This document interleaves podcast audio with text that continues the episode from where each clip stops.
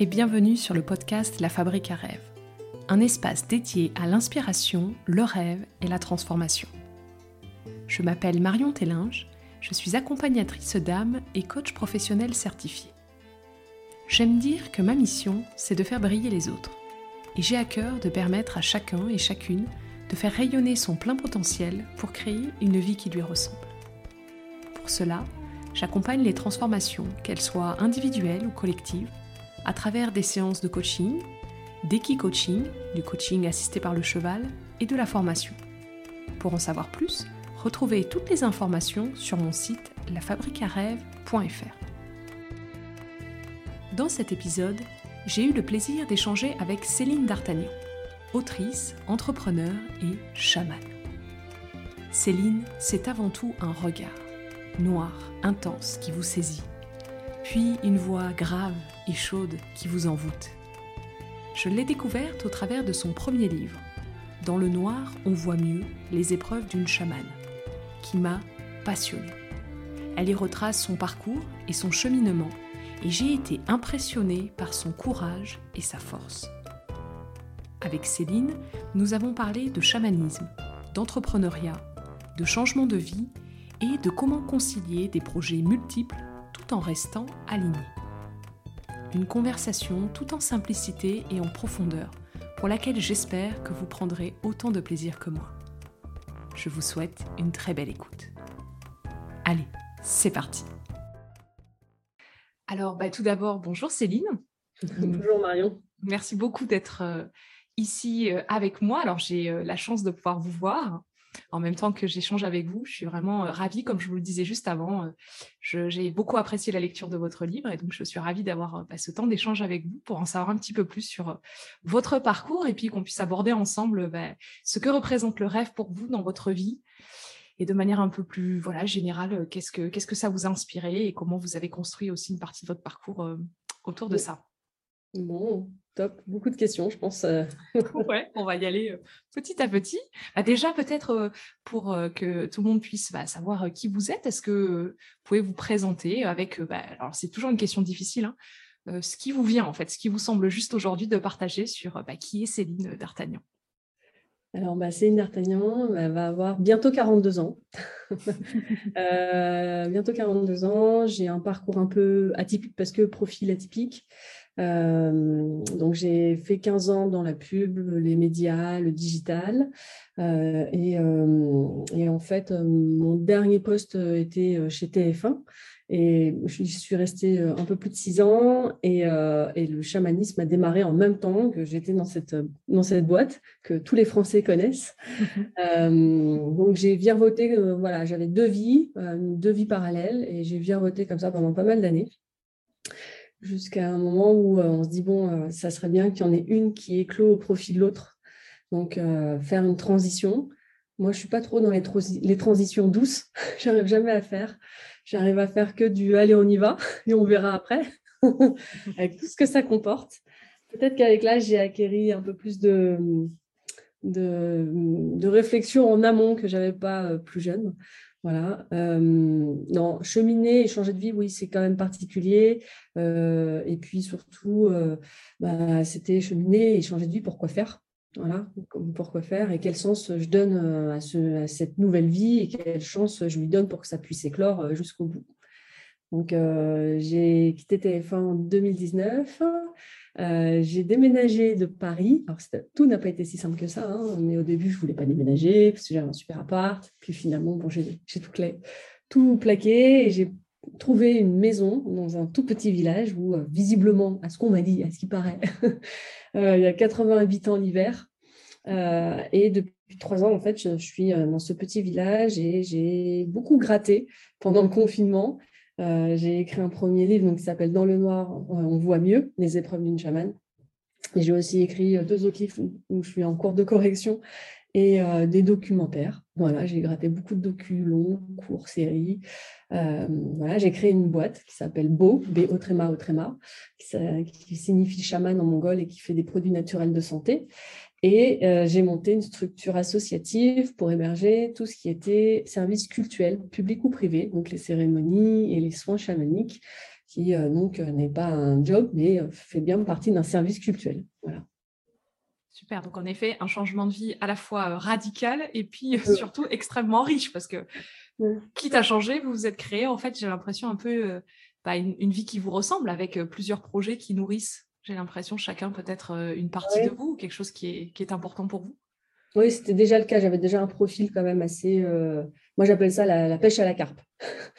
Quand on pêche à la carpe, on pose 4, 5, 6 lignes et on voit voilà, ce qu'on remonte. Et j'étais déjà comme ça, moi, dans le milieu professionnel, ce qui était un peu déroutant parce qu'on me donnait une tâche, je la finissais, mais je regardais d'autres trucs qui m'intéressaient à côté. Donc, j'ai toujours fait beaucoup, beaucoup de choses. C'est pour ça que j'ai monté des projets intrapreneuriales chez TF1.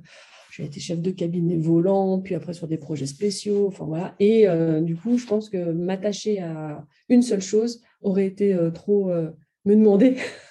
trop limitant. limitant. Mais en même temps, pour moi, alors les gens qui ont, un peu peur parce qu'ils voient beaucoup de choses, pour moi, il y a un fil rouge.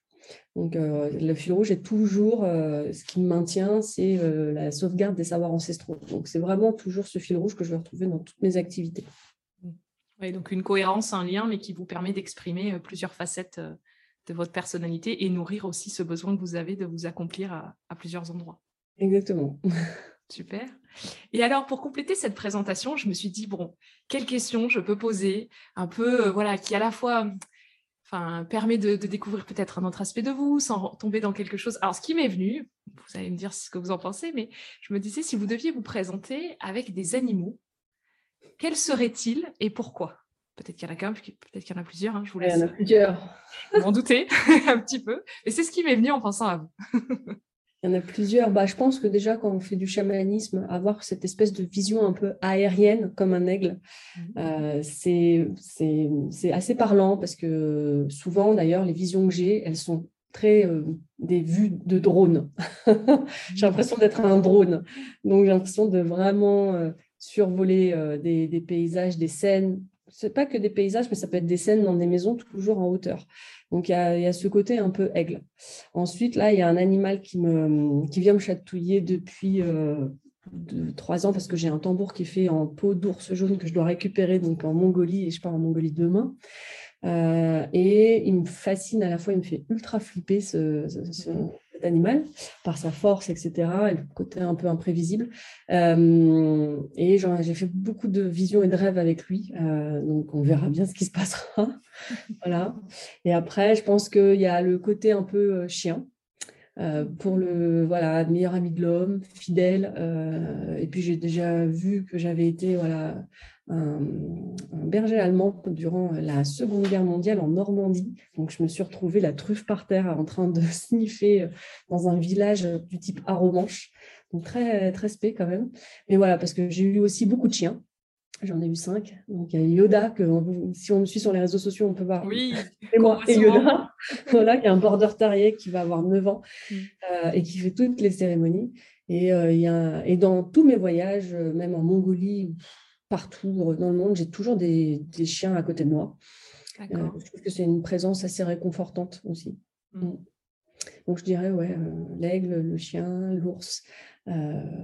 Et après, il doit y en avoir bien aussi. Ici, depuis toute petite, après, il y a un autre animal qui peut me fasciner. Et ça, j'aimerais bien un jour, voilà, c'est tout, tous les primates. Les chimpanzés notamment.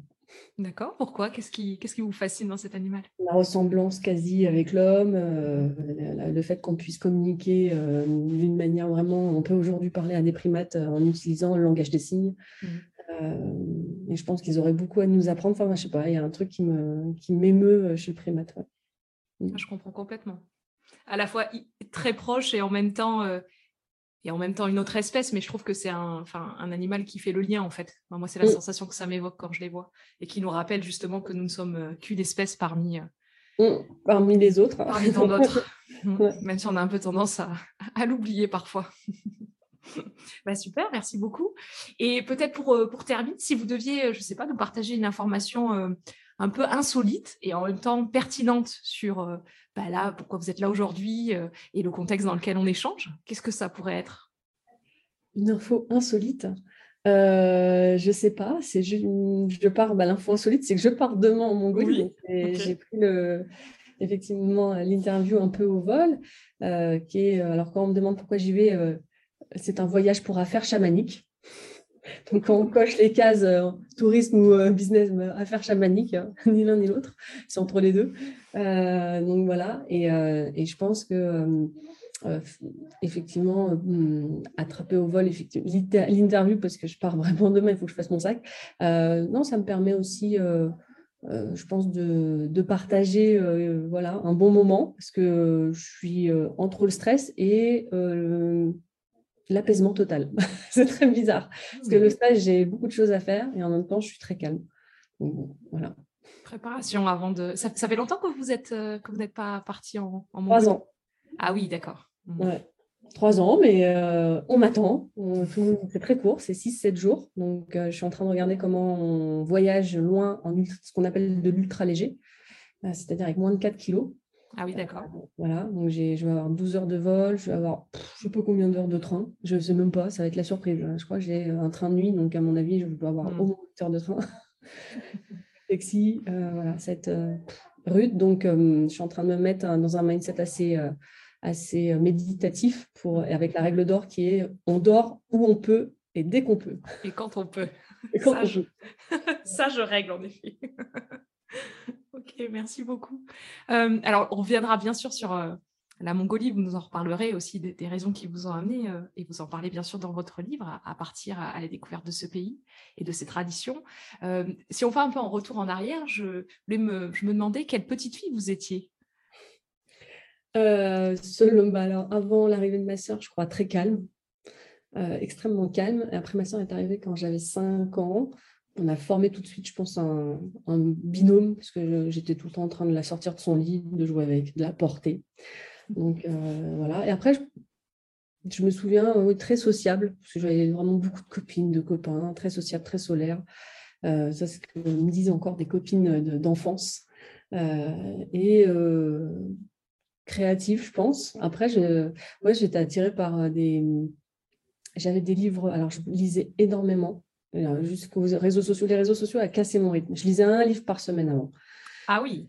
Ah oui, là, ça, ça a totalement cassé euh, tous les réseaux sociaux. Mais quand j'étais jeune, hein, je me rappelle, en sortie des caisses de Monoprix, il y avait une librairie où j'essayais de raqueter ma mère parce que voilà. Et euh, j'avais des livres préférés, c'était un atlas. Hmm. Donc euh, les pays, les frontières, les villes et les drapeaux. Et j'avais un autre livre qui était Les dinosaures, un peu comme tous les gamins, mais voilà, en mode tiens, un jour je serai archéologue. Donc ça, c'est vraiment. Et après, j'ai eu une passion, ma mère, ça l'a dérouté total. J'ai une passion pour. ce qui se comprend en fait complètement aujourd'hui, j'ai une passion pour collectionner les packaging des produits. Donc, à chaque fois qu'elle voulait jeter un packaging, parce que c'était en carton ou je ne sais pas trop quoi, ou c'était une étiquette autour d'une conserve, je lui disais non et euh, je la conservais dans un. J'ai été publicitaire voilà, après. Donc, euh, ça, c'est je peux comprendre. Regarder l'évolution, par exemple, des packaging de Pims. Euh, c'était assez rigolo. Je peux comprendre qu'elle était peut-être un peu déroutée. Ouais, ouais, c'est qu'il y avait du bordel. Comme toutes les mères qui n'ont pas envie d'avoir trop de bordel C'est clair. Et alors, vous avez commencé un peu à y répondre. De quoi vous rêviez-vous quand vous étiez enfant? Donc, de devenir euh, archéologue? Archéologue, journaliste. Et ça journaliste. ouais, ça a été les deux trucs, ouais. Mm, mm, mm, ça vous est venu d'où? Parce que est-ce que c'est quelque chose faire dans votre environnement familial? Il y a des personnes qui étaient. Euh non, non, pas du tout. Archéologue, c'est vraiment à travers les livres, la passion des dinosaures, euh, de, des, des, documentaires Nat Geo, etc. Je passais mhm. du temps le dimanche avec mon père à regarder euh, mhm. Nat Geo et Planète. Et journaliste, je ne sais pas pourquoi. C'était le petit côté euh, bah, voyager, voilà. Et euh, l'autre métier que je voulais faire, je pensais que c'était un métier, je, voulais devenir américaine. Mais ça, c'est quand j'étais très jeune. Je ne sais pas pourquoi. Je voulais absolument, j'étais persuadée que dans une autre vie, j'étais américaine et qu'il fallait que je, je devienne américaine. Ouais. Ah, c'est excellent. peut-être le rêve américain, ouais, tout ce qui peut inspirer, euh, je ne sais pas, inconsciemment. Ouais, ouais peut-être plus jeune, ouais. Avec toutes les séries qu'on a eues. Euh. Oui, exactement. On a baigné euh, clairement dans cet environnement. Et est-ce que vous aviez d'autres rêves en dehors d'une profession quand vous étiez enfant? Quelque chose qui vous, qui vous donnait envie de, je me voyais juste habiter, dans Paris parce qu'on avait un, donc un appartement qui, appartenait au, PHLM qui donnait en fait qui avait une vue folle cet appartement, il l'avait vu euh, sur, je sais pas, 180 degrés sur Paris. Mmh. Euh, et à chaque fois, moi, je m'imaginais que j'étais une grande personne. C'était marrant, parce que petite, je m'imaginais une grande personne, une femme avec des talons, euh, working girl. C'était euh, vraiment mon rêve ultime, c'était de passer de l'autre côté du périph' et d'être cette dame qui portait des tailleurs avec des talons, ce que j'ai jamais fait au bureau. Donc bon, j'ai dû le faire deux fois, mais bon. Moi, porter des talons, tout de suite, je suis 1m90, on dirait un travelot, donc ça fait très vite grand. Et oui, vous ne pouviez pas savoir à l'époque que vous seriez grande. ok, donc l'envie ouais, de s'accomplir professionnellement. En fait, il y avait cette idée de, de, suivre un peu un rêve euh, que vous projetiez, en tout cas à l'époque, euh, de métier et d'accomplissement professionnel. Pas comme euh, beaucoup d'entre nous. Hein. ça, me, ça résonne assez fort ce que vous, ce que vous me dites. Et alors, du coup, bah, vous nous avez un peu expliqué le parcours que vous avez eu. Mmh professionnellement. Aujourd'hui, comment vous vous définiriez du coup avec toutes ces casquettes-là, qu'est-ce que, voilà, qu'est-ce que, comment vous pourriez définir l'activité que vous menez, comment vous occupez d'ailleurs de votre temps parmi toutes ces activités-là, parce que tout avance en même temps, en tout cas de, ce que vous nous partagez. Donc mhm. euh, voilà, comment, comment ça se passe entre, entre vous ah, On va dire que c'est entrepreneur et chaman. Je ne peux pas mettre chaman en premier parce que ce n'est pas un métier. Donc c'est mhm. voilà, c'est entrepreneur et chaman. Euh, parfois, donc, euh, j'ai mis beaucoup, de, beaucoup en avant l'entrepreneuriat. Là, euh, j'ai mis, entre parenthèses, le temps de trouver des investisseurs. Donc, forcément, du coup, le côté plus service culturel, cérémonie et soins bah, va prendre le, pli, le temps, le temps d'eux. Mmh Mais c'est vraiment une espèce de, une espèce de va-et-vient entre les deux. Moi, ce que j'entends quand vous le dites, c'est que c'est une espèce de bascule entre l'être et le faire. J'ai la sensation que vous êtes chaman et c'est quelque chose enfin voilà que vous incarnez qui est en vous. Et puis il y a faire, bah, faire c'est entreprendre et, mener ces projets-là. Enfin je sais pas, est-ce que ça vous oui, il y a le, je pense qu'il y a le faire, effectivement. il y a l'être, mais euh, il y a le faire. L'être, c'est aussi recevoir ouais, les, recevoir le public, donc qui n'est pas évident. Hein. J'ai mis du temps à recevoir des gens que je ne connaissais pas, voire même des gens que je connaissais au début. donc ça, j'ai mis quand même du temps. C'est pas évident, hein. c'est pas inné chez moi même si je suis très sociale, ce euh, c'est pas quelque chose qui était euh, voilà, confortable. Mmh. Euh, et parce que j'étais peut-être mieux derrière mon PC à regarder des métriques sur Shopify ou sur Google Ads. voilà. Et, et, oui, après, c'est comment je matérialise ma pensée et tout ce que je fais et tout ce que je raconte dans, dans, du, dans une activité professionnelle comment ça peut se matérialiser. On a beaucoup parlé de start-up euh, à impact, etc., sur l'environnement. On va dire qu'il y en a plus d'une bonne moitié euh, aujourd'hui. Euh, si on regarde, il se disait impact, mais parce qu'on plante des arbres, sauf que lorsqu'on commence à gratter, qu'on discute avec des acteurs qui sont vraiment sur le terrain, je pense à Survival International, je pense à des gens qui sont sur le terrain que j'ai encore rencontrés, qui sont dans des grosses structures françaises et qui passent du temps pendant 20 ans dans le bassin congolais, au Bénin et un peu partout. Euh, et qui sont vraiment euh, sur le terrain au fait des réalités, on ne peut rien faire sans euh, les peuples autochtones. Et c'est là où voilà, c'est facile de planter, oula, mon ordinateur, c'est facile de, planter un arbre et voir même quand on commence à creuser le sujet, on peut, il y a des, voix qui s'élèvent et qui disent bah, finalement non, parce que ce n'est pas la bonne solution, des ingénieurs agronomes, etc. et voilà, il y a, je pense, un, équilibre à, à, chercher. Et donc, je vois pas beaucoup de boîtes effectivement qui poussent et qui tirent le fil jusqu'au bout, mais ce que je peux comprendre parce que je le fais et c'est compliqué. Mmh. Mmh. C'est clair, la notion d'impact, c'est toujours euh, une histoire d'échelle et, jusqu'où on va. Mmh. Si on regarde au premier niveau, effectivement, on peut se dire planter des arbres, c'est une très bonne idée, mais est-ce que c'est ce dont les personnes en question ont besoin? Quel impact ça va avoir? Un arbre, le temps que ça pousse, enfin, quand on projette en fait sur un, un, court terme, on peut se dire que l'impact est quand même minime. Et surtout, bah, ce, qui m'intéresse avec, euh, avec vous, c'est de comprendre, bah, vous justement, comment vous voyez l'impact de ce projet-là de laboratoire des, des pharmacopées ancestrales, hein, si je ne dis pas de bêtises. Voilà, comment vous le, quel est l'impact que vous souhaitez avoir en fait avec ce projet-là? Euh, là, en fait, j'ai lancé ce projet avec cinq produits. Alors, qui l'air, euh, c'est petit, mais j'ai lancé en fonds propres. Mmh donc, cinq produits, c'était déjà énorme. Là-dessus, je voulais me tester parce que c'était pas mon univers, etc. donc, ça aurait, ça aurait pas eu de sens que j'en développe plus puisque c'était parce que je voulais déjà tester. Hein, c'est ce qu'on ce qu'on fait, c'est ce qu'on appelle un MVP. Euh, je voulais aussi regarder euh, et voir si euh, les gens étaient touchés ou non, ou comment ils allaient réagir autour de, du label Anima, qui est le label de ritualisation. Euh, donc a été plutôt bien reçu puisque je l'explique vraiment au regard de sa mission première qui est la sauvegarde des savoirs ancestraux et pas du tout sur quelque chose de magique, comme si je faisais un rituel magique. Il n'y a rien de, magique dedans. voilà. Et, et j'ai voulu aussi lancer vite euh, le projet pour euh, bah, pas m'éterniser, parce que, pas, parce que sur la longueur, quand on entreprend seul, euh, bah, il faut lancer vite et bien. j'avais donc j'avais dessiné avec des, des, des, graphistes et des designers en fait un premier, un premier design de packaging qui était un peu qui était beau, mais un peu un peu complexe à mettre en place parce qu'il aurait fallu que je sois sur des productions d'unités beaucoup plus conséquentes. Et donc, euh, voilà, j'ai fait vite et bien. Mhm. Et donc là, la deuxième phase, c'est vraiment une phase de recherche d'investissement pour changer le packaging. Euh, parce que c'est un univers qui est, vraiment euh, tourné sur le packaging et l'histoire et effectivement, travailler l'histoire. Donc, donc, voilà. Et après, là-dessus, c'est que je travaille avec un, deux laboratoires pharmaceutiques. Euh, d'ailleurs assez complémentaires et voisins, ils sont à Angers. Très cool. Ce sont d'ailleurs les seuls cool, j'ai l'impression, parce que, ça, parce que ce sont les seuls qui ont accepté que je ritualise les plantes chez eux. Parce que pour le, pour le test, effectivement, je n'ai pas pu, moi, ritualiser à la base, qui est euh, normalement le label exige que je ritualise avant la coupe.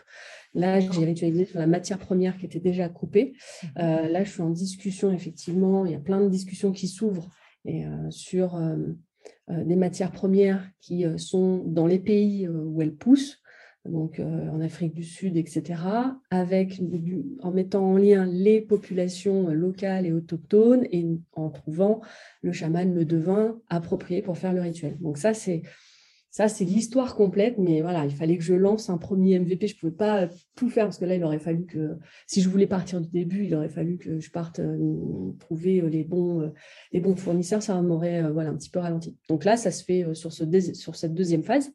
Donc, on est sur des discussions, des discussions aussi en Mongolie, sur tout le côté huile essentielle. voilà, donc ça avance. On va bien voir voilà, comment, Super. Alors peut-être, euh, je précise MVP pour ceux qui nous écoutent. Donc c'est un, minimum valuable product. Donc c'est effectivement, vous le dites, une, version test, la, version bêta pour, bah, pour tester, voir comment ça se passe. Et vous avez déjà appris beaucoup euh, bah, grâce à ce premier test, quoi, j'imagine. Bah, j'ai lancé en trois mois. Mmh j'ai fait trois mois de boulot et j'ai lancé. Et ensuite, euh, en décembre, janvier, février, mars, on va dire que j'ai fait cinq mois de test. Donc là, je commence à relever un peu les filets, voir ce qui mmh. fonctionne, ce qui ne fonctionne pas mmh. du tout. Euh, euh, voilà. Et après, euh, comme bah, je me suis autofinancée, l'argent ne poussant pas sur les arbres, il faut aller chercher de l'argent. Voilà. Tout à fait. Mais au moins, vous avez déjà ce premier retour d'expérience. Oui c'est vrai que c'est, enfin, en tout cas, c'est un encouragement quand on cherche à, lever des fonds, c'est d'avoir déjà un peu de retour d'expérience, que ce soit d'un point de vue la production concrète, mais aussi retour de bah, derrière des clients, des, personnes qui se sentent voilà touchées par ce que vous offrez, et ça permet aussi de convaincre plus facilement des, investisseurs. Exactement. Super, donc ça c'est le faire. Et si on est un petit peu dans, l'être, moi ce qui m'intéressait c'est que vous puissiez nous définir euh, bah, qu'est-ce que c'est pour vous le chamanisme en fait? On en entend beaucoup parler aujourd'hui, euh, peut-être à tort et à travers. Donc voilà. Le chamanisme, c'est vrai que c'est un mot hyper galvaudé. Je regardais la décomptable le mot euh, chaman, chamanisme sur Instagram. Le tag, il remonte à 35 millions de fois. Mmh. Et on voit les groupes effectivement sur Facebook éclore dans tous les sens. Et après, il y a de, il y a de tout. Hein. Il y a à boire et à manger.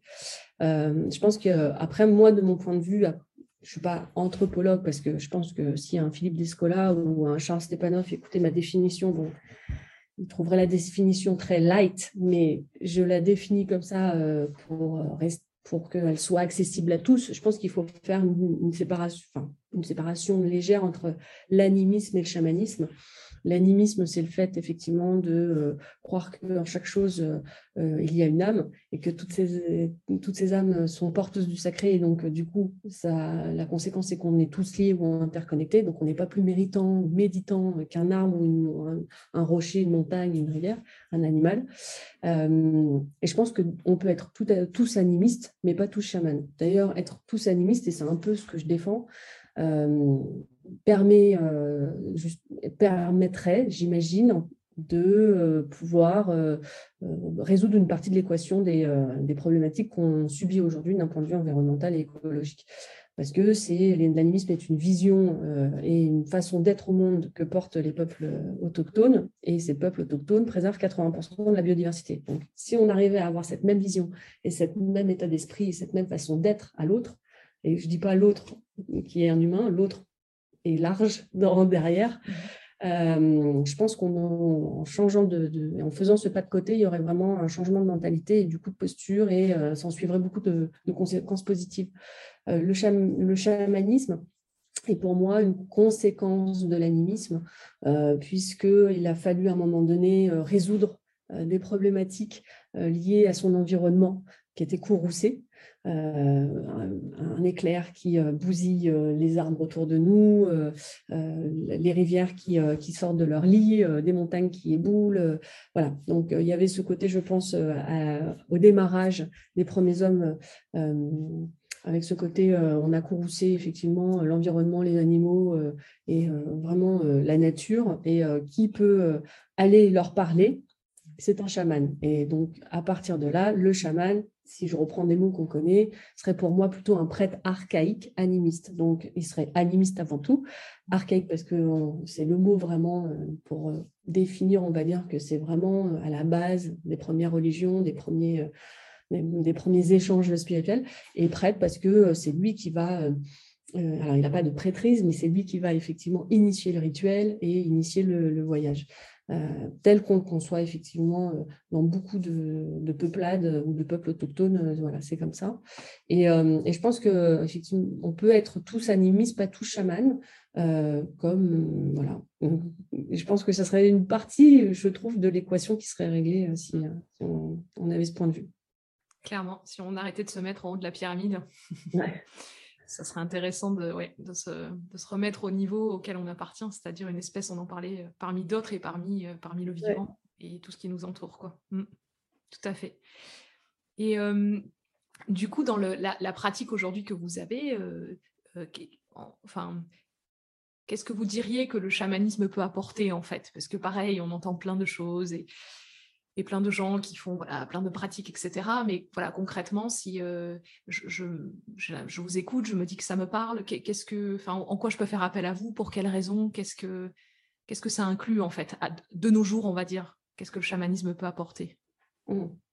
Alors, l'animisme pourrait apporter beaucoup. Un chaman aujourd'hui euh, peut apporter euh, sur un, je pense, sur un plan de réparation si, si les, les, esprits ont été courroucés. Il mmh euh, faut savoir que les cérémonies, en fait, on en fait très peu. Il y a très peu de cas où vraiment je vais me, je considère qu'il y a quelque chose à réparer et qu'il faut euh, aller parler à des esprits. Euh, voilà. Parce que c'est quand même assez engageant de rentrer en transe. physiquement, etc. vous en parlez d'ailleurs très bien dans votre livre. À chaque fois que vous avez vécu une transe, tout ce qui peut se passer, les blessures, enfin que c'est effectivement c'est un peu sonné. Hein. Mmh. Avec le temps, bon, on s'habitue, mais euh, bon, je dis pas ça parce que l'an dernier, d'ailleurs, euh, je m'en suis pris une tôle euh, monumentale. Je suis restée trois heures en cérémonie. C'était assez. assez ouais, bah, j'ai dormi derrière 9 heures. Et donc, c'est pas quelque chose qu'on fait comme ça, à la légère, comme on peut avoir un peu peut-être parfois cette image, on prend un tambour, puis c'est parti. Non, en fait, ça se fait pour des vraies raisons et c'est engageant. C'est engageant pour tout le monde, parce que même les gens qui viennent derrière, ils sont secoués. Euh, donc, il faut prévoir euh, derrière de faire un, deux, trois jours de sommeil. c'est très, très fatigant. Euh, voilà, et puis on touche à beaucoup de choses. après, ce qui est soins, je fais des, des soins, mais ça resterait sans surface. Parce que je ne veux pas rentrer en, en, transe vraiment profonde. mais en tout cas, ça vient réaligner ou réharmoniser des choses que je verrai qui ne sont pas harmonisées, qui sont d'ordre, il y a de tout. Il y a des choses qu'on sait, que la personne vient me voir, il y a des choses qu'elle s'est créées et qui, avec le temps, euh, s'est amplifiées et qui, qui d'ailleurs, euh, je le vois autour d'elle. Et donc, ça, j'essaye d'emmener. Et ça peut se matérialiser de plusieurs manières. Et ensuite, il y a euh, peut-être aussi tout un côté un peu background de ce qu'on appelle le transgénérationnel, en tout cas mmh. ancestral. Mmh. et donc, j'essaye de, de comprendre le fil rouge, parce que si on montre une première image, deuxième image, troisième image des ancêtres, c'est d'essayer de comprendre le fil rouge qui est construit autour de ça pour euh, comprendre le problème d'aujourd'hui qui est, lié à ce fil rouge, et donc euh, de le réparer. Sans faire de cérémonie. Euh, voilà, parce que souvent c'est faisable. Euh, il y, a, plein, plein, plein de cas. Euh, voilà. Et, je pense qu'aujourd'hui, effectivement, c'est galvaudé parce que c'est l'avènement des réseaux sociaux, des vidéos. Il y a le côté New Age qui prend le pas, donc c'est dû à emporter. Donc, tout le monde presque a le même vocabulaire et la même sémantique.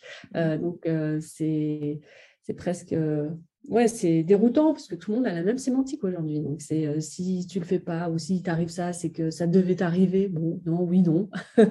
Faut pas tout prendre comme ça. Donc, il y a un petit côté, moi, qui me déroute hein, sur New Age, euh, qui est un mélange entre euh, des principes dogmatiques bouddhistes. De, méditation, de, karma, de chamanisme, de voilà. Et après, oui, il y a beaucoup de personnes qui utilisent des tambours euh, alors moi, je reste très prudente parce que les tambours utilisés comme ça, alors on peut se mettre du point de vue et du côté des, des Native Americans, donc des Amérindiens, puisque n'importe qui peut détenir un tambour, ce qui n'est pas du tout le cas euh, chez les Mongols où c'est un sacrifice, euh, un sacrifice, un, un, sacrilège, pardon, c'est profane de détenir un tambour si on n'est pas chaman. Mmh. Il est strictement interdit d'en jouer parce que ça ouvre des portes et je le vois parce que je reçois des gens qui en utilisent ou qui font euh, des, voyages. Euh, et, effectivement, ça ouvre des choses où euh, bah, derrière, on revient et, bah, parfois, j'ai des gens qui ont envie de se suicider, j'ai des gens qui se sentent mal parce qu'ils se sentent observés la nuit. Donc, c'est à moi de... Là, j'interviens parce qu'il faut que je fasse le SAV, par exemple. je viens réparer tout ça, donc je viens couper. et voilà. Et ouais, c'est pas parce que ça on ne le voit pas qu'il se passe pas euh, pas mal de choses quoi. C'est t'aider un peu de prendre aussi euh, la mesure de ce que l'on peut faire et des actes euh, parce que l'invisible est, est, là. Hein. C'est pas parce qu'on le. L'invisible est là. Après, le chamanisme vraiment est, est, quelque chose, est une spiritualité fait. Enfin oui, est une, une spiritualité qui émane de la nature. Donc le propre de, de, de, de tout ça, c'est vraiment d'être en lien et de parler avec les esprits de la nature. Mmh. Donc ouais, c'est ça qui est magnifique. À la fois magnifique et, comme vous le dites aussi, euh, apprendre euh, avec précaution et en ayant conscience de ce que ça peut engendrer. Quoi. Apprendre avec précaution, etc. Et, et voilà, et puis ça fait comprendre et prendre conscience aussi de son environnement. Moi, demain, j'ai plus d'environnement, je vais prier une poignée de gravier. quoi. Mmh. C'est triste à dire, mais si j'ai là, je suis dans le parc régional des Préalpes d'Azur. Si demain, je ne l'ai plus parce qu'il n'y a que des constructions type euh, euh, building, euh, voilà, mm. ça va être vite compliqué. Ouais. Ouais. la nature est aussi essentielle bah, sur cet aspect-là, quoi, bien sûr. Oui, on peut pas prendre, en fait, on peut pas prendre le chamanisme sans, tout, sans comprendre effectivement tout son environnement culturel, spirituel, sociologique, etc.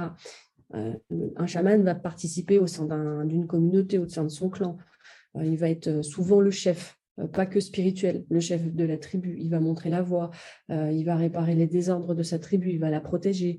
et puis, on va beaucoup négocier avec des esprits de notre environnement. Donc, quand j'en fais au parc naturel des Préalpes d'Azur, je le fais avec l'environnement qui est là à Cossol.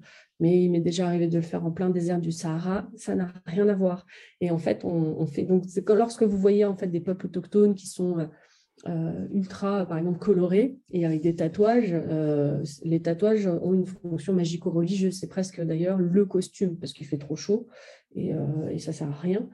et puis, ben, il y a tout un appareil. Je vois en, Nouvelle-Calédonie, en Papouasie, ils ont des plumes, etc. Et donc, ils vont utiliser la nature parce qu'ils la trouvent magnifique et vont construire leur costume autour de ça. Donc, on ne peut pas décharner le chamanisme de vraiment l'environnement dans lequel il s'inscrit. Bah oui, parce que de quand je vous entends, c'est en fait vraiment, non seulement c'est lié, mais ça ne fait de sens que parce que c'est en lien avec l'environnement autour, euh, autour de soi. Donc le chaman est lié à ce qu'il environne et pratique et, et vit ce qu'il a à vivre en fonction de là où il, euh, de là où il est en fait. Exactement. C'est hyper intéressant, mais même d'un point de vue euh, enfin, de la compréhension de, ces peuples-là, quoi, de, se dire qu'en fait, euh, parce qu'ils ont grandi dans l'environnement dans lequel ils ont grandi, ça a eu évidemment aussi un impact sur euh, bah, comment, euh, comment, ils, comment ils vivent au quotidien. Quoi. À la fois, bien sûr, de manière pratico-pratique, manger, se nourrir, ça on le voit souvent, mais en fait, pas que dans ce que vous dites. Il y a aussi ouais, comment, comment ils abordent leur spiritualité, quels apparats ils, ils, ils mettent en avant ou pas, comment ils se connectent, etc. Pensez à ce fameux anthropologue qui fait un travail formidable sur les tatouages dans les, chez les peuples autochtones. Et, et, là, je regardais, il avait filmé donc les, derniers, les derniers tatoueurs dans les peuples autochtones, souvent ils ont 100, 102 ans, 103 ans, et, ils n'ont personne à qui passer le relais. Et donc, le tatouage ayant portant quelque chose d'assez magico-religieux et de protection. Je regardais, là, il avait filmé un chef de tribu aux Philippines qui portait un énorme tatouage d'un tigre dans le dos. Donc, c'était, il y avait plein de significations. C'était à la fois ne pas, euh, effectivement, le tigre est dans le dos, donc c'est lui qui protège quand nos arrières. On ne voit pas, nous, dans, il y avait euh, la puissance du tigre qui était imprégnée, donc l'esprit tigre qui était imprégné vraiment dans le chef de tribu. Et du coup, quand le, chef de tribu était malade ou la tribu était malade, euh, il représentait le tigre en, sous forme de, sculpture de bois et on la nourrissait. Effectivement, on lui donnait vie comme ça, parce qu'on n'avait pas à nourrir le tatouage dans l'eau. Donc, on nourrissait la. Voilà. Et donc, il y a tout tourné autour de ça. C'était assez, assez fou, l'explication. Très loin de, des tatouages qu'on peut faire parfois certains aujourd'hui pour un, purement esthétique. Quoi. Là, c'est tout, euh, tout le pouvoir que, que cela peut représenter. Quoi. Pouvoir, euh, effectivement, puis ces gens-là euh, priaient avant, avant justement les tatouages. Donc il y avait des, des, prières rituelles et puis on avait aussi, alors il y avait des tatouages décoratifs qui montraient aussi l'appartenance des tribus, mais vous avez des tatouages aussi qui étaient là pour soigner parce que on tatouait des points d'acupuncture. Mmh et on ne voulait plus, par exemple, qu'un rhumatisme apparaisse. Donc, non, c'est assez intéressant. Mm. Super. Merci beaucoup pour euh, cet éclairage, en tout cas. Je trouve que ça ouvre plein de portes euh, pour voir aussi un peu le monde autour de nous euh, différemment. Je pense que mm. c'est peut-être aussi, j'ai la sensation, en tout cas en vous lisant, et que c'est une, aussi quelque chose que vous essayez de faire, d'apporter ce regard différent, complémentaire sur un certain nombre de, choses qui nous entourent, que, que ce soit d'un point de vue de nos pratiques, mais également de comment en fait on peut découvrir autrement le monde euh, autour de nous, quoi. Mm, mm. Et la vie qu'il y a et tout ce qui se cache derrière, hein. ce qui nous semble parfois invisible ou immobile. Merci en tout cas. Si on revient sur euh, la thématique un peu du rêve, euh, cette, cette série de, podcasts, l'objectif c'est de décrypter un petit peu bah, qu'est-ce qu'on met derrière ce mot-là par des personnes très très différentes. Et donc bien sûr, j'ai hâte de savoir ce que représente le rêve pour vous.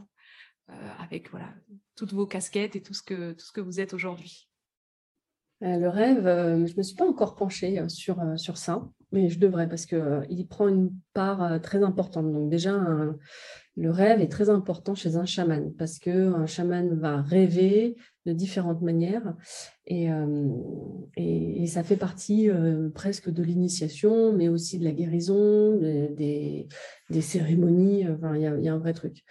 Le rêve, déjà, il est, euh, assez présent chez moi euh, parce que, euh, premièrement, on rêve quasiment en simultané avec ma soeur et ma mère. Mmh. donc, ça nous est déjà arrivé peut-être 5-6 fois de relever des rêves le lendemain et l'une peut compléter l'autre. C'est assez fou, ça. Ou voir ma soeur est en train de dormir à 1000 km de chez moi et je dors et je suis réveillée parce que je rêve qu'il faut que je me réveille et que je regarde mon téléphone et elle m'appelle parce qu'elle a fait un cauchemar. Bon, bref. Les rêves sont vraiment ah, très génial. Euh, et, ça peut aller très loin, mais ouais, je peux vraiment, euh, ouais, je peux vraiment ressentir. Euh, Ensuite, il y a les rêves que je vais différencier entre les rêves qu'on fait tous, un peu what the fuck. Mmh. J'ai marché avec une coquille d'œuf sur la tête et j'étais habillée en rose. Bon, là, on sait vraiment que c'est un rêve what the fuck les rêves qui nous interpellent parce que c'est notre conscience qu'on traverse quelque chose de, de, rude ou de sympa. Et ensuite, il y a les rêves, on va dire, très euh, euh, chamaniques où euh, je sais que c'est très différent parce que la scène est différente, parce qu'on me demande de faire attention, donc je m'en souviens quand je me réveille. Et parce qu'on m'a vraiment dit, il faut que tu retiennes la scène et l'enseignement. c'est jamais what the fuck. Euh, c'est toujours assez euh, tapissé et, euh, et je ne peux pas intervenir. Voilà. Et, j'ai toujours des enseignements sur ces rêves-là. Et après, j'ai des rêves qu'on appelle les voyages le voyage astral. Mmh. là, j'en fais énormément depuis neuf mois, c'est quasi tous les soirs. Et c'est presque, là, le dernier, c'était un visage se détacher et donc, j'essaie de me concentrer pour voir le visage. Et en fait, je me rends compte que donc c'est une jeune femme, une africaine, très belle. et puis, elle était sur un fond noir. Et finalement, hop, tout se détache. Et je me retrouve dans un bus de la RATP. Et à droite et à ma gauche, il y a deux collègues à elle qui lui disent qu'ils sont super contents qu'elle soit revenue. Et je me rends compte qu'elle me regarde en disant Et toi? Et je me rends compte que je suis aussi un contrôleur de la RATP. Et, euh, mais je, sens que c'est pas mon corps. Et donc, on est sur cette scène qui est ultra réaliste où je me retrouve dans ce. J'ai l'impression qu'on est dans un bus, mais on est au dépôt parce qu'il n'y a pas de passagers et qu'on est content qu'elle soit revenue. Et je ne sais pas pourquoi elle est revenue parce que je ne sais même pas si c'était un congé match. Je pense que c'était plus grave que ça. Euh, et, voilà, et je me retrouve tous les jours dans le corps de quelqu'un, je ne sais pas où je suis. C'est très, très réaliste. Euh, et je, capte des conversations. La dernière fois, j'étais sur une plage en Thaïlande et puis j'entends s'entrechoquer, c'est comme ça que ça démarre, j'entends s'entrechoquer les, bières. Je bois pas d'alcool. Et euh, il fait nuit, on est trois, quatre filles, je vois qu'on a moins de 35 et, et on raconte nos vies. Il y en a une qui me dit qu'elle travaille dans la prod et j'ai l'impression de le vivre. Quoi. Et c'est pas, des, voilà, pas un truc que j'ai vécu. Donc, c'est très déroutant de vivre ça intensément tous les jours en ce ah bah ouais, je veux bien le croire. Surtout, qu'est-ce que, qu'est-ce que vous pouvez en faire en fait? Ça, ça, franchement, je sais pas. C'est ça. Et après, il y a quelque chose d'encore plus déroutant. Et là, on est en train de le, on est en train de, de, l'historiser, hein, on est en train de l'archiver avec une anthropologue qui s'appelle Sophie Glaise. Donc, on ne sait pas trop quoi en faire de ça, mais euh, effectivement, la communauté qui me suit, euh, voire des gens qui ne me connaissaient pas, euh, et ensuite me retrouvent pour me dire qu'ils ont rêvé de moi en train de faire une cérémonie. alors ça, c'est très, très euh, spécial. Et donc, on en avait conclu avec Sophie euh, que euh, généralement, donc, le chaman rêve pour sa communauté, pour prévenir des dangers de ce qui pourrait arriver, etc. etc. Et là, le fait que ça soit un rôle inversé, c'est presque une, entre guillemets, consécration de la communauté, que je sois reconnue chaman au sein de mon, clan. et c'est surtout aussi un autre truc, c'est que c'est toujours la même chose, c'est que je fais des cérémonies et je soigne les gens. Euh, c'est arrivé aussi à Frère Marie d'ailleurs, de rêver de ça. Donc c'est hallucinant. Et les gens se sentent bien, donc euh, se sentent bien au réveil. Il n'y a pas de gêne là où ils étaient justement, ils s'endormaient avec une gêne ou une peur ou une angoisse, un stress. Ça a disparu. Donc euh, c'est ce que j'ai dit la dernière fois à quelqu'un qui m'écrivait. Je dis bah c'est bien, je fais les 3-8. je travaille non-stop. Donc, voilà. Donc ah ça, je ne pourrais pas l'expliquer. J'ai commencé à en toucher deux mots à une kitouya pour qu'elle soit préparée à discuter de ça euh, la semaine prochaine avec moi parce que je ne sais pas. Ouais, J'aimerais bien ce qu'elle va me dire. Ouais. Hmm.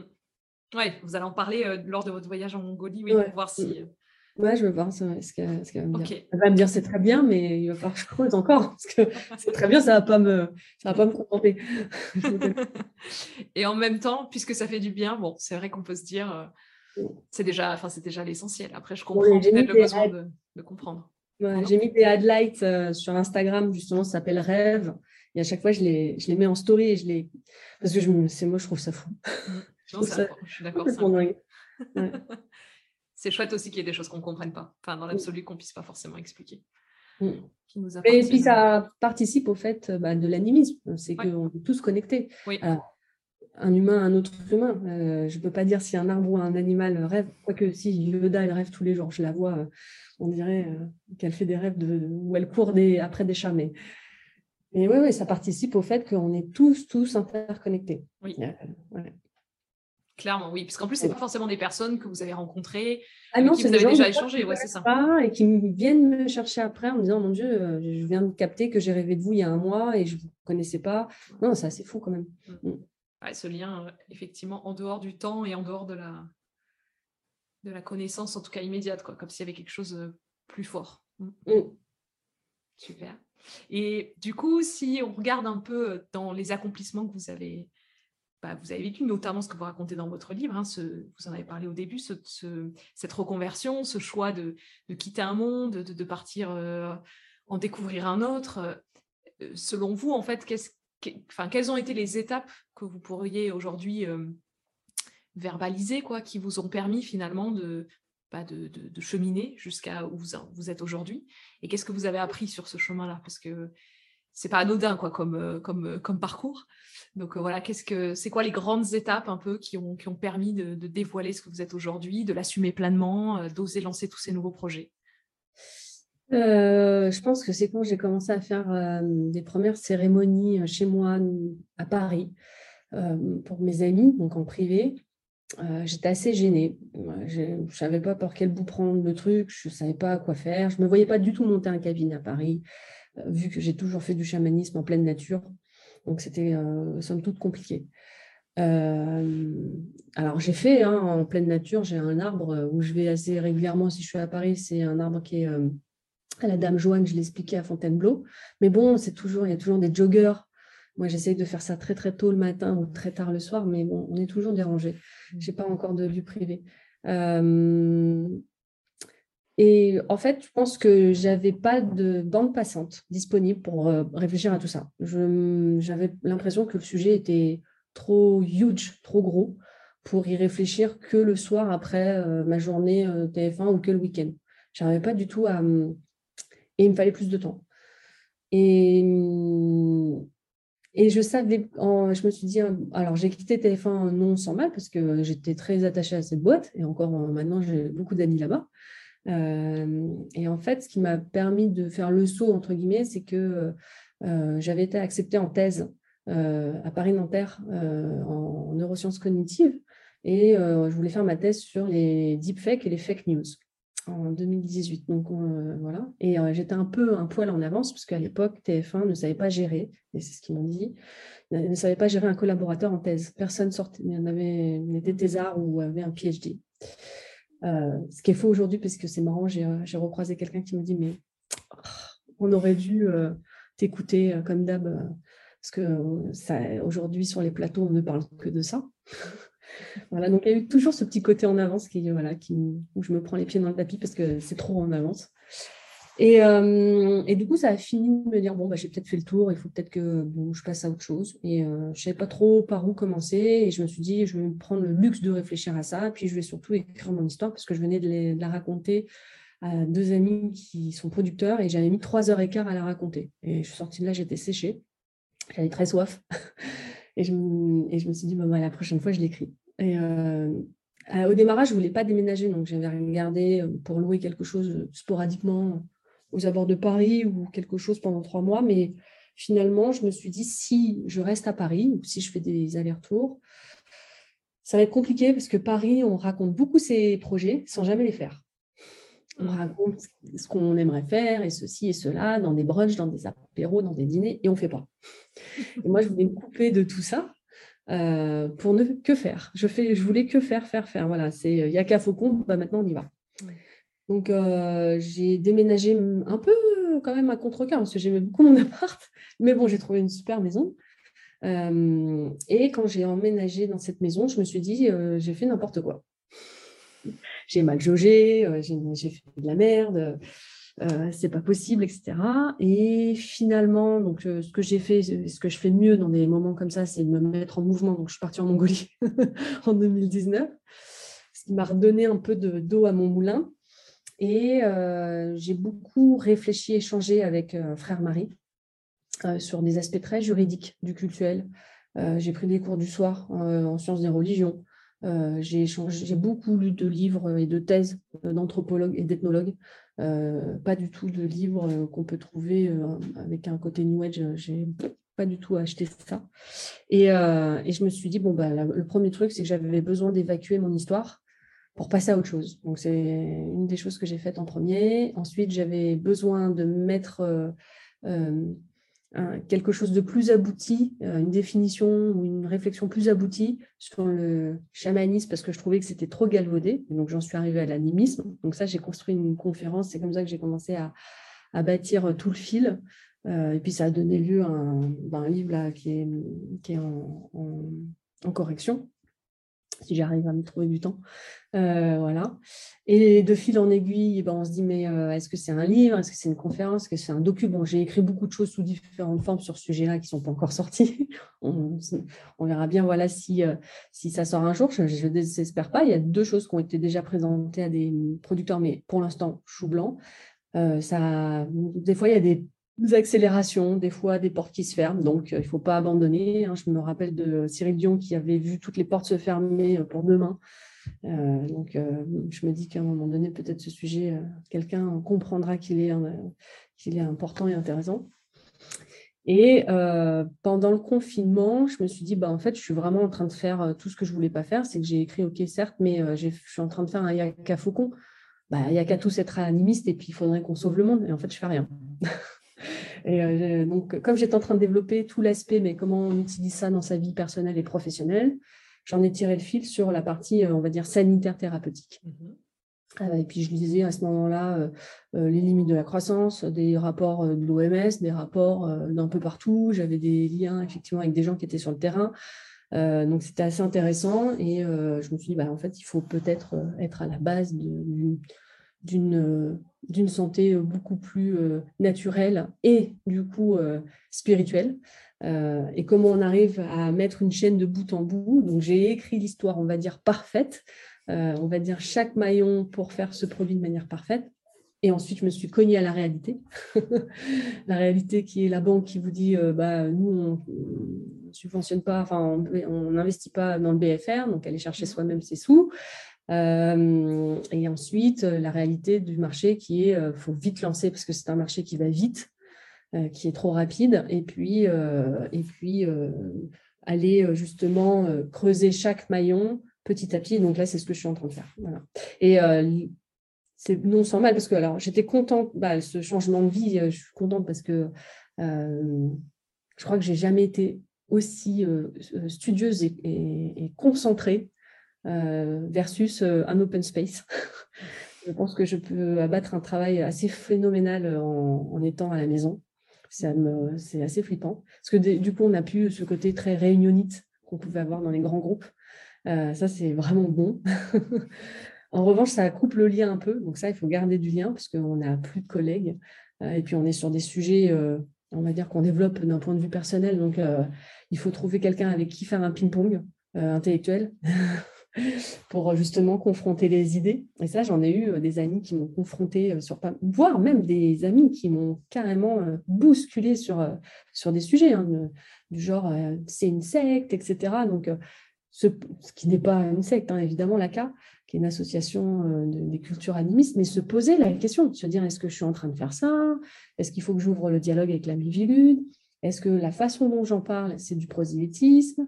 Est-ce qu'il y a un côté de gourouisation Voilà, il faut à un moment donné prendre tout, c'est-à-dire les éloges comme les euh, gros croche-pattes où on se dit mais c'est pas du tout ça que je suis en train de faire, il n'est pas en train de comprendre, et de se dire pourquoi il n'est pas en train de comprendre? Parce que j'utilise pas les bons mots.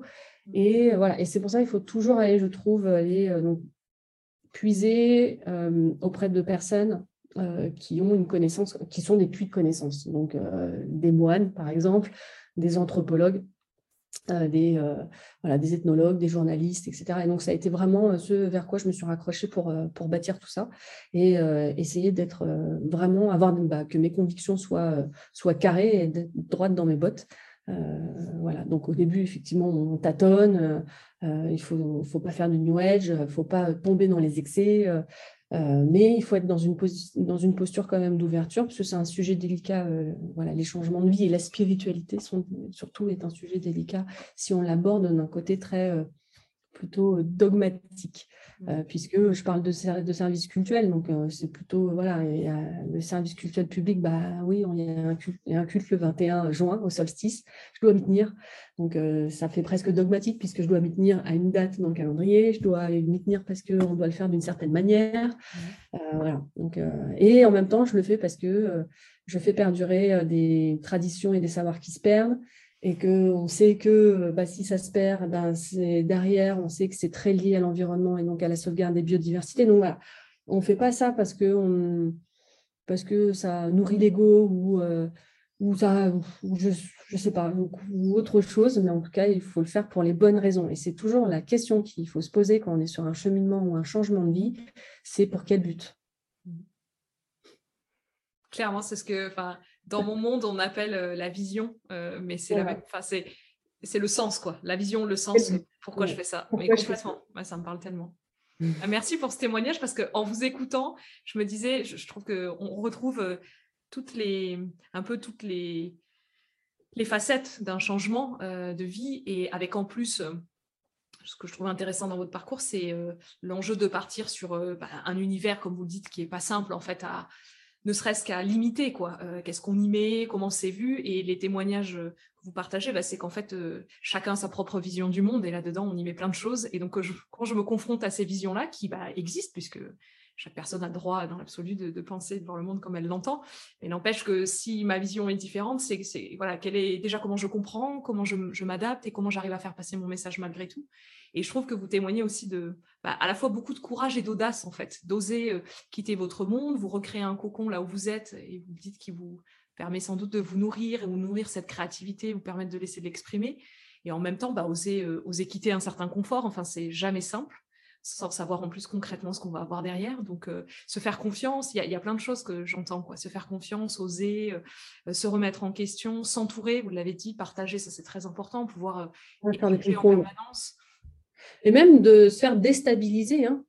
c'est important. Moi, je me suis fait déstabiliser une fois ou deux, non, une bonne fois, ouais ça m'a complètement. Euh, mais en même temps, en y réfléchissant, c'est euh, avec du recul, hein, parce qu'au début, je l'ai mal pris, évidemment. Bien sûr, comme tout le monde. Euh, voilà, mais ça a du sens. Ça a du sens sur le parcours. Et puis s'interroger, c'est pas conclure. Tout à fait. Donc, il, faut, il faut laisser une posture d'ouverture. C'est ça le cheminement. C'est ça le changer de vie, etc. Après, je dis que c'est pas évident parce que quand on revient sur le truc, on se dit oh là là, je suis pragmatique quand j'ai mon point comptabilité et que je me dis, mais pourquoi j'ai lancé un business en France avec euh, l'IS, l'IR, la TVA, etc. Je me dis, mais j'aurais été bien mieux, moi, en CDI, là, que je me prends la tête. Et euh, voilà, on revient après sur des choses tellement euh, voilà, factuelles, matérialistes, parce que ça nous rattrape, hein, c'est évident, parce que je ne peux pas vivre d'amour et d'eau fraîche. Bien sûr. voilà, sauf, si demain la CA avait un, merveilleux mécène, mais ce n'est pas le cas. Et, euh, et puis je ne bats pas la campagne pour, pour, pour ça. Mais, euh, mais voilà, il faut prendre tous les aspects d'un changement. Hein. C'est un aspect financier, mm. c'est un aspect intellectuel, euh, culturel. Moi, j'ai atterri dans un village culturellement très. En fait, on voit toute la côte d'Azur et le Var, mais on n'a pas du tout une culture du littoral. Donc, le littoral de la côte d'Azur est très fake on a plutôt une culture très euh, semi-montagne-montagne. Mmh. Et euh, on le voit, en fait, on se lève tous les matins tous ensemble et on se couche tous les soirs tous ensemble. Donc, on voit quand quelqu'un va pas bien, tout de suite sur sa gueule. et on voit quand quelqu'un a repris du poil de la bête et on se le dit.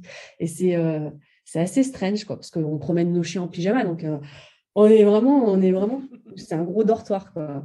Mais on fait les, attention aux uns aux autres, donc c'est ça qui est assez. Euh, assez... une, communauté, non? Enfin, en vous écoutant, c'est ce que j'entends. Ouais, c'est assez fou. Ouais, bah là, il y a, quelqu'un qui, qui, vient nous passer en nous disant, un, voisin qui a, qui a, maintenant 200 poules et donc du coup, il vend. Euh, euh, les œufs, enfin, ouais, c'est ce que j'aurais pas du tout vu à Paris. clairement. Et après, je pense qu'il y a un autre pilier quand on fait un changement qui est non négligeable et que j'avais peut-être négligé qui est euh, sur la vie privée et l'affect. Et euh, je pense qu'il faut avoir une base quand même euh, assez solide ou avoir un conjoint ou une conjointe qui puisse assurer les arrières parce que le changement, moi, j'avais essayé de l'anticiper en se disant, bon, j'ai 24 mois pour faire les choses. Et puis, il y a des glissements de terrain. Et euh, voilà, il y a des glissements de terrain, il faut reprendre des, jobs, des, choses par intermittence, euh, des solutions euh, de backup. c'est on avance d'un coup, puis après, on est obligé de reculer, d'arrêter le projet, de faire autre chose pour redonner du mou sur d'autres lignes. Voilà. Et si on n'est pas backupé par, par ouais, je pense par en étant en couple ou par sa famille, c'est voilà, il faut avoir les reins solides. Hein. Oui. Ah, mais merci de le dire parce qu'il y a parfois un peu cette image d'autoroute, voilà, exactement. Et clairement, on fait des allers-retours, on part à droite, à gauche, une opportunité. Enfin, c'est aussi ça, entreprendre euh, et, changer. C'est il y a certes le sens, la vision, il y a tout ce qui va se passer, quoi. Et là-dedans, ça se gère euh, comme on peut. Vous avez raison de dire que c'est bien d'avoir un support émotionnel et, de manière assez concrète aussi. C'est une prise de risque euh, financière, parce que voilà, personnel et puis dès qu'on est en couple pour le couple. Hein. Mmh. Euh, d'autant plus quand on a les enfants. Donc, il ne faut pas se rater. Euh, il faut avoir les solutions de backup si euh, ça glisse. Mm. et il faut avoir un conjoint ou une conjointe suffisamment ouvert d'esprit parce que durant le changement, on change énormément de mentalité, on avance beaucoup et notre partenaire peut ne pas avancer comme nous parce que lui, il reste dans son CDI, il reste dans sa vie, etc peut s'en suivre quelque chose de complètement après. Euh, voilà, il ne faut pas faire grossir le gap, donc il euh, faut faire aussi avancer et grandir l'autre en même temps. Donc, euh, c'est pas si facile que ça de, de faire un gros virage à 180. clairement. Merci en tout cas d'en témoigner. Et si c'était bah, si c'était à refaire, est-ce que vous changeriez quelque chose ou pas? Et si oui, quoi? Euh, Peut-être la manière dont j'ai dépensé, euh, j'ai dépensé certains budgets pour le lancement de Beau. j'ai été super précautionneuse, mais euh, il y a des choses où je me dis avec le recul, ah, putain, ça, peut-être pas, ou ça. Bon, après, voilà, on apprend en marchant. il sert à ça, hein, le test. Euh, clairement. Euh, et j'aurais peut-être plus réfléchi peut-être sur la partie euh, privée, sur le changement. Mais bon, c'est, ça fait partie aussi de l'apprentissage et, et, du coup, ça me fait encore réfléchir maintenant. Voilà. Vous ne pouviez pas savoir, maintenant vous savez. ouais, après, il faut accepter, il faut ouvrir, il faut, ouais, faut accepter. Et, ouais, il y a une part d'acceptation totale sur certaines choses. Hein. on ne peut pas être partout. Hein clairement. Et être assez, euh, assez doux aussi envers soi-même, quoi. Mm. Euh, un petit peu, ouais, on fait comme on peut aussi. C'est ça. Et alors, quel est votre prochain challenge ou votre prochain rêve? Donc là, vous nous avez parlé du, du, bah, du séjour, vous allez partir euh, une semaine en Mongolie. C'est quoi les, voilà, qu'est-ce qui vous attend dans les, les prochains mois ou les, les, envies que vous avez là qui... Voilà, les envies, alors si on les formule à l'univers. Pourquoi pas? Voilà, les envies, c'est que euh, bah, qu'on trouve un investisseur ou des investisseurs pour Beau, pour que ça aille sur la phase 2. On trouve euh, un lieu. Alors, j'ai eu, à chaque fois que je parle de lieu pour l'ACA, pour faire les cérémonies, j'ai eu pas mal de gens qui m'ont remonté des lieux mais il faut que ça soit accessible près de Paris, etc. Parce qu'en fait, les gens viennent de partout en France pour venir à Cabris. Et ça devient compliqué, ce je suis là, pas là, Cabris n'est pas accessible forcément facilement. Donc Paris reste accessible pour tout le monde, qu'on soit en Suisse, en Belgique mmh. Ou je sais pas, en Bretagne. Donc je n'ai pas encore voilà, trouvé ce lieu. Le projet fou, je me dis que Anne Hidalgo pourrait être assez ouf pour euh, accepter un projet d'yourte aux abords de Paris. Franchement, je suis en train de me dire ça, vu, euh, vu euh, que Paris change énormément. Euh, et après, j'ai un doux projet, donc euh, c'est dans les, dans les rails, je ne sais pas ce que ça va donner, mais euh, j'y vais un peu pour ça, je vais commencer un peu à, regarder par moi-même, parce que c'est des conversations qu'on a depuis, depuis deux ans avec un ami qui s'appelle Anar, en Mongolie, sur une distillerie d'huile essentielle directement en Mongolie, directement liée avec les, les locaux. donc tout est déjà budgétisé, euh, avec l'ingénieur agronome. Euh, voilà, il y aurait un vrai sujet dessus, ça serait mortel. Voire limite, on pourrait même le filmer, en faire un docu, parce que franchement, le, truc, on partirait en minivan UAZ, qui sont les, mini, les minivans russes à travers la Mongolie pendant 15, enfin, deux semaines, trois semaines, euh, avec à, faire des remontées de plantes. On a des discussions tout qui démarrent avec euh, l'université agronome de d'Oulan-Bator. Voilà, ça c'est le prochain projet. Il y a aussi du chanvre, donc il y a beaucoup de lignes qui sont lancées. Donc il y a des choses qu'il faut que je vois par moi-même sur place, parce que ça fait deux ans qu'on en parle tous les matins à 6 heures, et qu'à un moment donné, j'ai envie de les voir. voilà. Super pas mal de projets. Espérons que l'univers vous ait entendu. Ça mériterait. Euh, voilà. Et puis, c'est les devs, hein, dans ceux qui m'écoutent. Euh, voilà, c'est euh, la plateforme qui permet de sauvegarder les savoirs ancestraux. Il, y, a, il y a l'API, mais on manque je manque d'un développeur pour. voilà. Et c'est un petit billet aussi à travers l'ACA. C'est un petit budget pour développer. La... Enfin, l'API est déjà là, mais il faut la dev. Euh, pour le site. Donc, euh, donc voilà, donc euh, plein de petits budgets. Donc là, je suis plutôt dans une phase, on va dire, de retour de la Mongolie, qui est une recherche active de moyens de financement. Oui, de fonds, j'entends. Ouais. Ok. Ben, merci beaucoup, Céline. Est-ce que vous avez un, dernier mot quelque chose que vous voudriez ajouter, une question que vous auriez aimé que je vous pose, je ne sais pas, n'importe.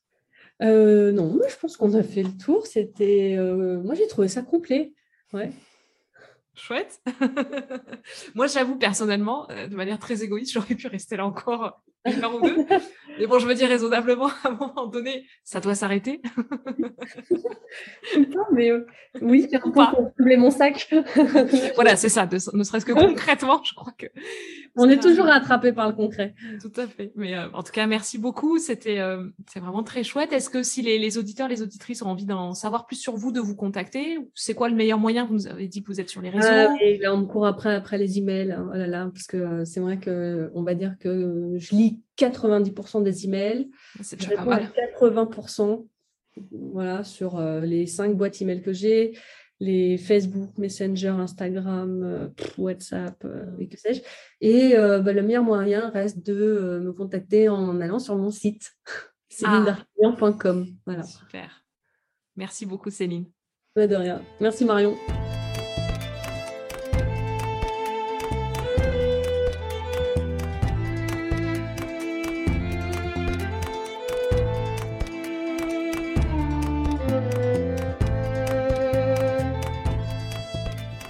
Nous arrivons à la fin de cet épisode. J'espère que vous avez passé un bon moment en notre compagnie. Comme le disent nos amis anglais, sharing is caring. Partager, c'est aimer. Alors si l'épisode vous a plu, partagez-le autour de vous. Je vous souhaite de rêver votre vie pour réaliser vos rêves et vous donne rendez-vous très prochainement pour un nouvel épisode. Prenez soin de vous et du monde qui vous entoure. À bientôt!